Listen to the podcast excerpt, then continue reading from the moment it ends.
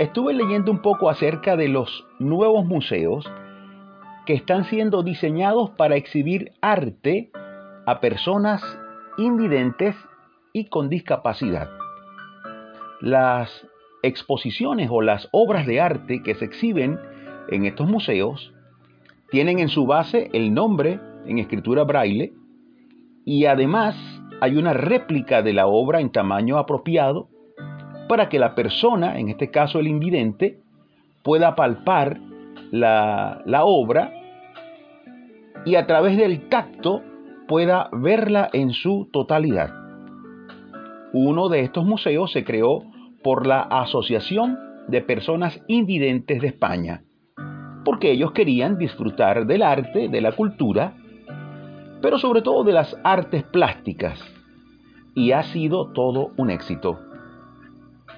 También hay un museo de este tipo en Berlín, y allí, allí en Berlín hay un busto de Nefertiti, y crearon una réplica para que la persona con discapacidad pueda palparla, pueda tocarla con toda libertad y pueda ver con sus manos la imagen de Nefertiti. Esto está en Alemania, por cierto, hay un fuerte reclamo de Egipto a Alemania para que este busto sea regresado a su país de origen, en este caso a Egipto.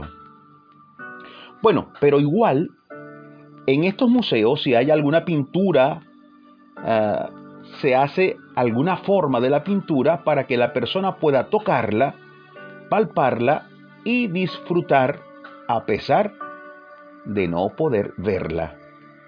Hay también conciertos que se adaptan para personas con discapacidad auditiva. Mientras alguien canta y baila, está alguien al lado al lado de quien canta, igualmente vestido, bailando también, pero diciendo toda la letra eh, que dice que va cantando el artista, lo va diciendo con lenguaje de señas el que está al lado. O mejor dicho, va cantando con lenguaje de señas.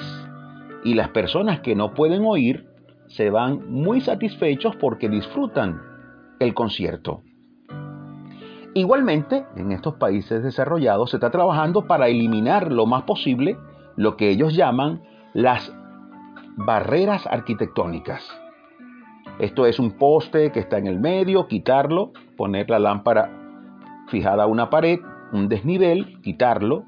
O sea, se busca que todo en las ciudades esté diseñado para el fácil desplazamiento de personas con cualquier tipo de discapacidad que esté sin desniveles, buscando siempre un mismo nivel entre calles, aceras, centros comerciales y demás lugares públicos. Se está trabajando muchísimo para permitir el total disfrute a las personas que presentan cualquier tipo de discapacidad. Y yo leyendo y viendo esto pensaba que bueno por los por las personas discapacitadas. Y daba gracias a Dios porque también hay muchísimas personas sin ninguna discapacidad, incluyéndome. Pero cuando pensé esto, vino a mi mente como una flecha.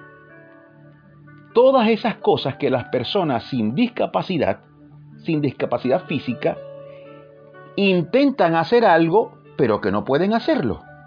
Por ejemplo, hay personas sin ninguna patología o problema físico que desean hacer una acción, por ejemplo, desean dejar de fumar y no pueden dejarlo.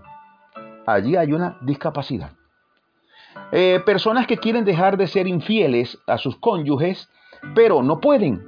¿Por qué? Porque no pueden, tratan de hacerlo, pero hay una, una discapacidad allí que no le permite hacer lo bueno.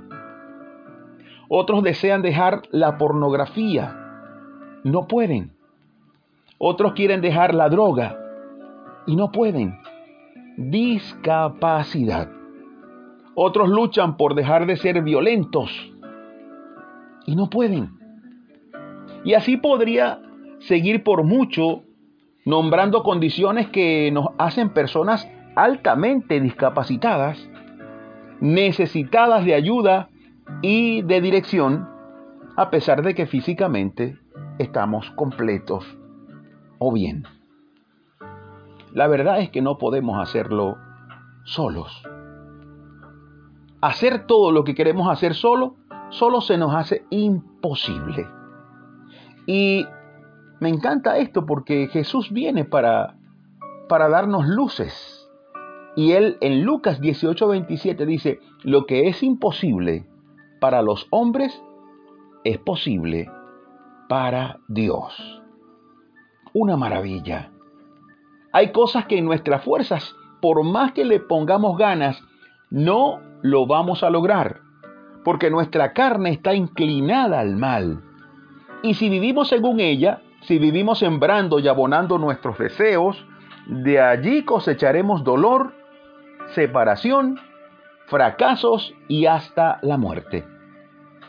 El apóstol Pablo lo dice en su carta a los Gálatas, capítulo 6, verso 8.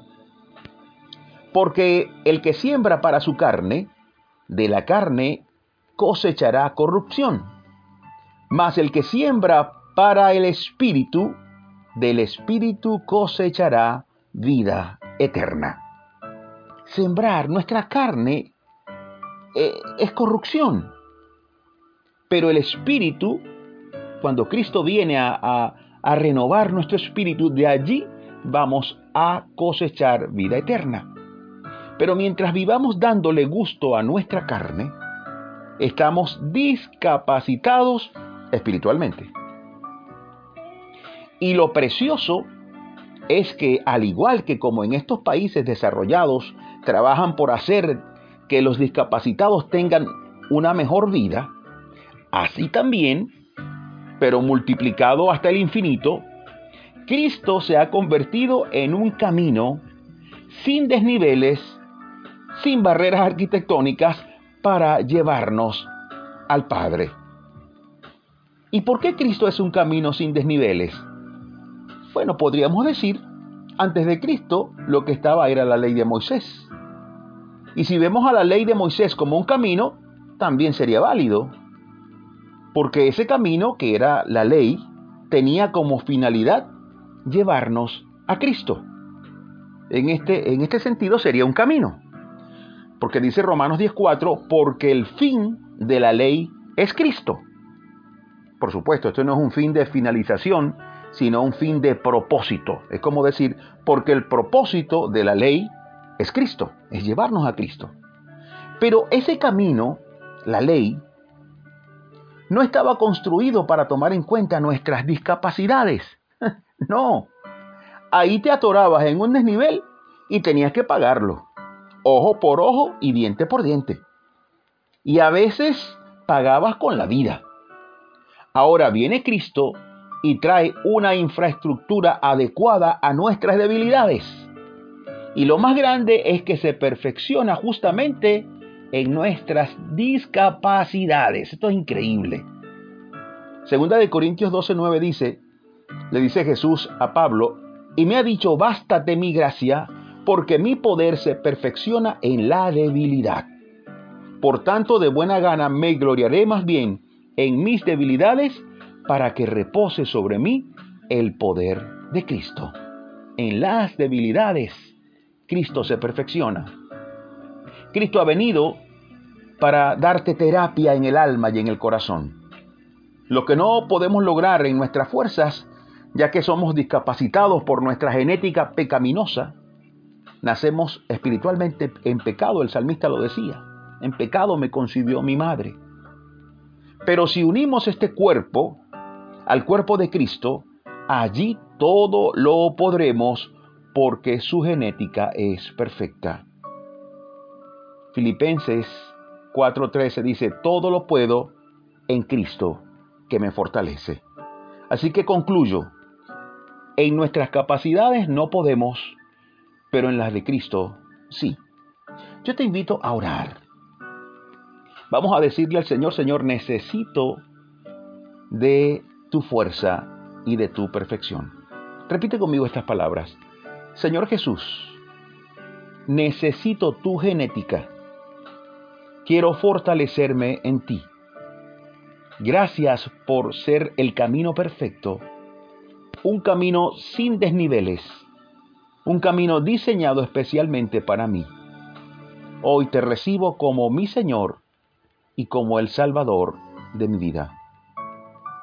Escribe mi nombre en tu libro eterno y dame salvación. Amén y amén. Precioso. Recuerda, si estamos en Jesús, nuestra incapacidad se convertirá en fortaleza. Dios te bendiga siempre. Por acá, tu hermano Imer Narváez. Y seguimos aquí, dando pisadas de fe junto a ti. Hasta la próxima, Dios mediante.